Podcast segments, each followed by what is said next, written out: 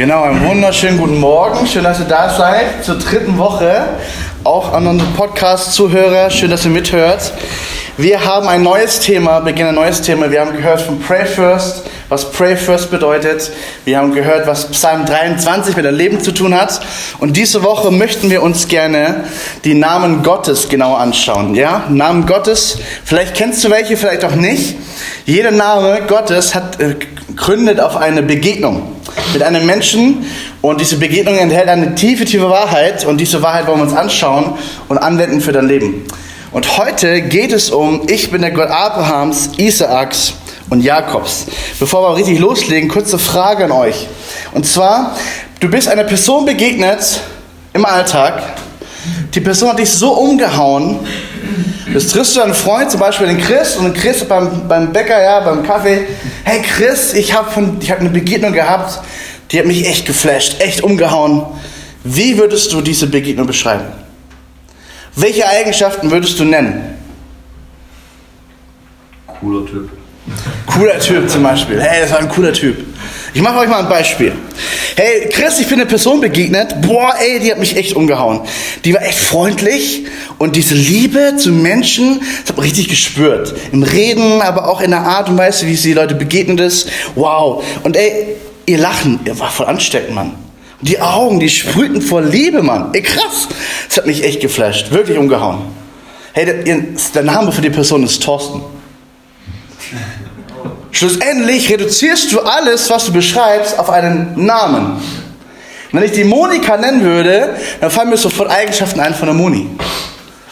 Und so, so ist der Name total wichtig. Und jetzt gucken wir mal rein in so eine Begegnung, die Gott hatte mit einer Person. Viele Jahre sind vorbei. Jakob, der Vater Jakob ist mittlerweile tot. Und die Israeliten sind mitten in Ägypten, in Sklaverei, gefangen, müssen arbeiten, müssen schuften und suchen nach Rettung, rufen zu ihm, Gott, Gott, wo bist du, rette uns. Und Gott offenbart sich auf diesem Berg Horeb einem einsamen Mann namens Mose. Er hütet seine Schafe und plötzlich kommt dieser brennende Busch-Moment. Der Busch brennt, Mose denkt nichts dabei, guckt sich den Busch an und geht hin. Dann kommt die Stimme aus dem Busch heraus Mose zieht deine Schuhe aus, der Boden, wo du stehst, ist heilig. Dann geht ein Gespräch los und dann kommt diese Bibelstelle. Und Mose sprach zu Gott, siehe, ah genau, muss du kurz erklären. Nämlich diese Stimme sagt zu Mose, hey Mose, geh zum Pharao und führe mein Volk raus aus Sklaverei. Also was für ein verrückter Auftrag, verrückter Moment, was für eine verrückte Begegnung. Du kommst an so einen brennenden Busch und eine Stimme sagt zu dir, Steffen, Führ mal Volk aus der Sklaverei raus. Denkst du, alles klar. Ich habe null Autorität. Erstens vom Pharao nicht, zweitens von meinem Volk nicht. Hey, also, ja, und dann kommt diese Frage, hey, siehe, wenn ich zu den Kindern Israels komme und zu ihnen sage, der Gott eurer Väter hat mich zu euch gesandt und sie mich fragen werden, was ist sein Name, was soll ich ihnen sagen? Und da kommt die berühmte Offenbarung, Gott sprach zu Mose, ich bin, der ich bin. Also mich hätte die, die Aussage nicht zufriedengestellt. Ich bin der, ich bin der. Was ist das für ein Name? Ja, was ist das denn? Und dann führt dann weiter und du sollst zu den Kindern Israels sagen, ich bin, hat er hat euch, der hat euch zu euch gesandt. Okay, ich bin. Und vielleicht hast du schon so manche Predigt gehört über diesen Namen, ich bin. Nicht ich war, nicht ich werde sein, ich bin. Gott ist allgegenwärtig Zentrum er bestimmt die Zeit. Er ist. Er ist und er wird immer sein. Er bleibt gleich. Und natürlich kann man jetzt über Ich bin Worte reden. Ich will euch nur kurz einen äh, Vergleich. Offenbarung zum Beispiel sagt, Vers Kapitel 1, 8, ich bin das Alpha und das Omega. Ich bin. Ich, ich bin der Herr, der ist, der war und der kommt, der Herrscher über der ganzen Schöpfung. Aber ich möchte gar nicht über das Ich bin reden, weil da hast du schon genug Predigten drüber gehört. Gewaltige Aussage. Er macht weiter, Gott macht weiter und verbindet eine weitere Aussage mit dieser Offenbarung. Und weiter sprach Gott zu Mose, so sollst du zu den Kindern Israels sagen, der Herr, der Gott eurer Väter, der Gott Abrahams, der Gott Isaaks und der Gott Jakobs hat mich zu euch gesandt. Das ist mein Name ewiglich. Ja, das ist der Name, mit dem ihr auch an mich denken sollt, von Geschlecht zu Geschlecht. Und denkst du, okay, was ist das in diesen Aussage so drin? Pass auf. Wir gucken uns mal kurz diesen Jakob an. Jakob ist der Sohn vom Sohn, also Abraham, der Gründer vom Volk Israel. Isaak, der Sohn der Verheißung. Und dann kommt Esau und Jakob. Zwillinge aus dem Bauch herausgeschossen. Ja, Jakob greift auf die Ferse und deswegen die Jakob, der Name, Fersenhalter. Und hier merkst du schon so seine, seine, seine, sein Charakter. Und weiter heißt der Name Betrüger und Austrickser. Kommt auch in Jakob vor. Und interessanter, interessanterweise ist es genau sein Leben. Wenn du sein Leben zusammenfassen möchtest, siehst du ein Leben von Selbstherrlichkeit zu unterwerfen. Und Gott ist an seinem Leben interessiert und Gott dran. Ich fasse mal sein Leben in drei Phasen zusammen. Achtung, das sind jetzt mehrere Kapitel, die fassen wir ganz kurz zusammen. Erstens, die erste Phase ist, er stehlt sich Segen Gottes. Betrüger, Austrickser. Zweite Phase seines Lebens, er hat eine gewisse Hingabe zu Gott, aber die knüpfte an Bedingungen. Und dritte Phase, ernsthafte Demut. Und ich ganz kurz möchte es erklären, dann, dann versteht auch diesen Vers hier. Also dieser Jakob ist Betrüger, Aufstrickser, Fersenhalter und er kommt zu diesem Moment, sein, sein Bruder Esau, der Erstgeborene, ist Jäger. Und er hat richtig Hunger, hat nichts gefangen und er, er kauft sich mit einem ganz einfachen Linsensuppentopf das Erstgeburtsrecht, den ersten Segen vom Vater. Und dann, ste dann steht es sich, indem das, das, das die Haut nachmacht durch Fell, steht es sich diesen Segen von seinem Vater Jakob, äh, von seinem Vater Isaac. Und aufgrund dessen verfolgt ihn Esau und er muss fliehen und er ist 14 Jahre weg von zu Hause. Arbeitet, schuftet 14 Jahre. Und interessanterweise fällt es immer wieder zurück auf ihn.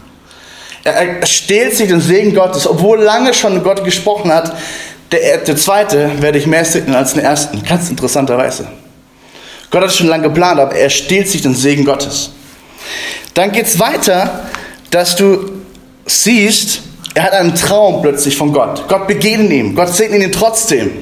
Gott stellt sich trotzdem zu ihm. Er hat diesen Traum in 1. Mose 27, 28, Vers 10 und folgende.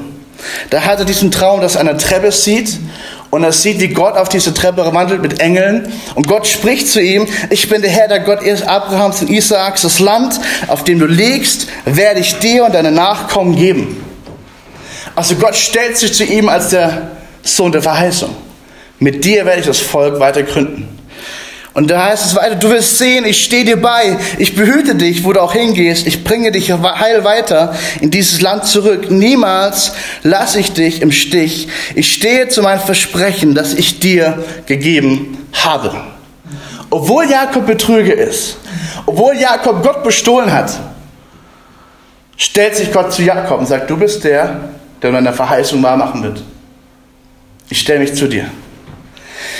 Und seine Reaktion, ganz interessant, Achtung, komm mal, kommen die Bedingungen, ja. Seine Reaktion ist, wenn Gott mit mir ist und mich behütet auf diesem Weg, den ich gehe und mir Brot zu essen und Kleidung gibt und anziehen und ich in Frieden zurückkehre zum Haus meines Vaters, dann soll der Herr mein Gott sein. Das war sein Gelübnis, sein Eid an Gott. Überleg mal. Gott, wenn du das und das und das tust, dann werde ich dir folgen. Das ist nicht die Sprache des Glaubens, das ist die Sprache des Verhandelns.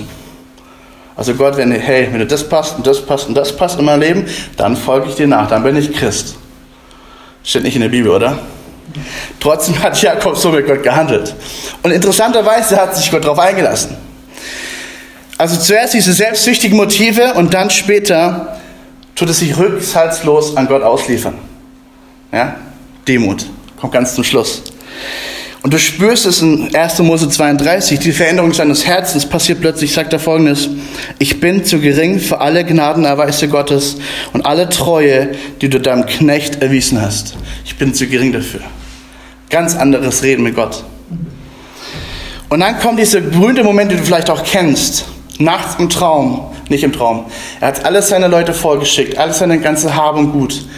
Und hat, es bleibt nochmal zurück auf der anderen Seite von diesem Fluss. Und dann hat er diesen, diese nächtliche Begegnung mit diesem nächtlichen Mann. Plötzlich steht er und versperrt ihn den Weg. Die beiden fangen an zu ringen. In 1. Mose 32 ist es, glaube ich, ja.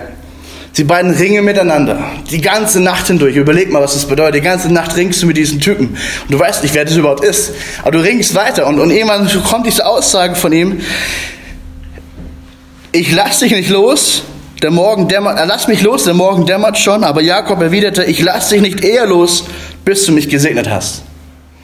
Und das ist nicht mehr so ein selbstsüchtiger Wunsch, sondern nein, das ist ein tiefer Herzensschrei. Ich möchte den Segen Gottes haben, nicht wegen mir, sondern weil Gott es versprochen hat. Ich lasse dich nicht los. Er hat irgendwie verstanden, dieser Mann ist jemand anderes als ihn nur Mann, ist vielleicht sogar Gott selbst, mit dem ich ringe. Und Gott schlägt ihm auf diese Hüfte und ab diesem Zeitpunkt hinkte Jakob. Jeder sah in seiner Begegnung mit Gott, der Mann hinkt. Steht drinnen, er hinkte bis zum Ende. Und dann kommt diese berühmte Aussage, hey, wie heißt du überhaupt? Jakob, Betrüger, Austrickser. Und dieser Mann sagt, hey, ab heute heißt du nicht mehr Jakob, ab heute heißt du Israel. Das heißt, Kämpfer für oder Kämpfer mit Gott. Gott gibt ihm einen neuen Namen. Gott selber ringt mit Jakob, bricht ihn in seinem Stolz, bricht ihn in, seinen, in, seinem, in, seinem, in seinem Wesen und gibt ihm einen neuen Namen, verändert ihn völlig. Die Bibel sagt auch, hey, Gott macht alles neu. Und jetzt übertragen wir das Ganze mal auf uns heute. Jetzt sagt Gott hier, ich bin der Gott Abrahams, Gott Isaaks und der Gott Jakobs. Ich würde jetzt erwarten, dass Gott sagen würde, hey, ich bin der Gott Abrahams, das der Verheißung des Glaubens, ich bin der Gott Isaaks, er ist mir nachgefolgt, er hat mir vertraut und ich bin der Gott, der Gott Israels, den ich neu gemacht habe, den ich verändert habe, der die gute Seite von diesem Jakob ist. Aber was macht Gott? Also er sagt, ey, ich bin der Gott Jakobs. Ich bin, ich bin der Gott, der nicht die gute Seite dieses Menschen ist. Ich bin der Gott, der mit, Gott gerungen hat. Ich erkläre das ganz kurz. Ich würde erwarten, hey, Gott nennt die gute Seite von uns Menschen. Hey, der Basti, der ist so der Hammer. Ich bin der Gott von dieser Seite von Basti. Ich, ich mache meinen Namen bekannt mit dieser Eigenschaft von Basti. Nee, er macht es genau andersrum. Er nennt die schlechten Seiten von Basti und sagt, ja, dazu stelle ich mich. Wisst ihr, wenn er sagt, ich bin auch der Gott Jakobs, meint er damit, ich bin der Part von deinem Leben, den keiner sehen möchte. Ich bin der Part, ich stelle mich zu diesem Part von deinem Leben, den du verstecken möchtest von Menschen. Und du sagst, boah, so bin ich wirklich. Ich, ich stelle mich zu diesem Part, zu deinen Niederlagen, zu deinen Ringen mit Kämpfen und, und deinen Ringen mit Gott und deinen, deinen Momenten, wo du versagst, dazu stelle ich mich als unseren Gott. Ich bin der Gott Jakobs. Versteht ihr, was ich meine? Ich bin der Gott, der ja wirklich zu deinen schlechten Eigenschaften steht. Und deswegen ist es so eine hammertolle Verheißung für dich und mich. Der Gott, der, der alles gemacht hat, der Gott, der Verheißung hatte für dieses Volk, stellt sich zu Jakob, stellt sich zu dir und mir, stellt sich zu dem, wer du bist. Nicht, er ist nicht nur dein Gott des Erfolgs, er ist nicht nur der Gott deines Sieges, deines Triumphes. Boah, ich habe es geschafft, ich habe so toll gebetet heute. Boah Gott, ich habe so toll gefastet, Herr. Bist so cool, Gott. Ich Gott, ich habe so cool nachgefolgt. Ich hätte Versuchen widerstanden. Gott ist der Gott, der auch dein Versagen sagt, okay, ich bin auch der, dafür dein Gott. Ich bin der Gott, der sagt, hey, guck mal, du hast gerungen, du bist vielleicht gefallen, du hast vielleicht versagt. Ich bin dein Gott. Ich stelle mich zu dir. Ich lasse dich nicht los. Ich bin der treue Gott. Ich bin auch dein Gott Jakob. Ich bin auch dein Gott Jakob. Verstehst du? Und dazu möchte ich dich einladen. Hey, Jesus Christus, er ist Wahrheit, er ist Barmherzigkeit, er ist Gnade. Und der Jakob, der Gott Jakobs heißt eigentlich nur noch Jesus Christus. Er stand am Kreuz und sagte, ich stelle mich zu dir, zu deiner Schuld, zu deinem Verfehlen, zu deiner Sünde. Ich bin der Gott Jakobs. Amen. Amen. Ich lade dich jetzt ein, folgende Bibelstelle zu lesen der Zeit mit Gott. Römer 8, 18 bis 39 geht darum, wie, wie, was bedeutet mit Schwachheit und wie Gott uns zu uns stellt. Lest es dir durch, nimm die Zeit damit.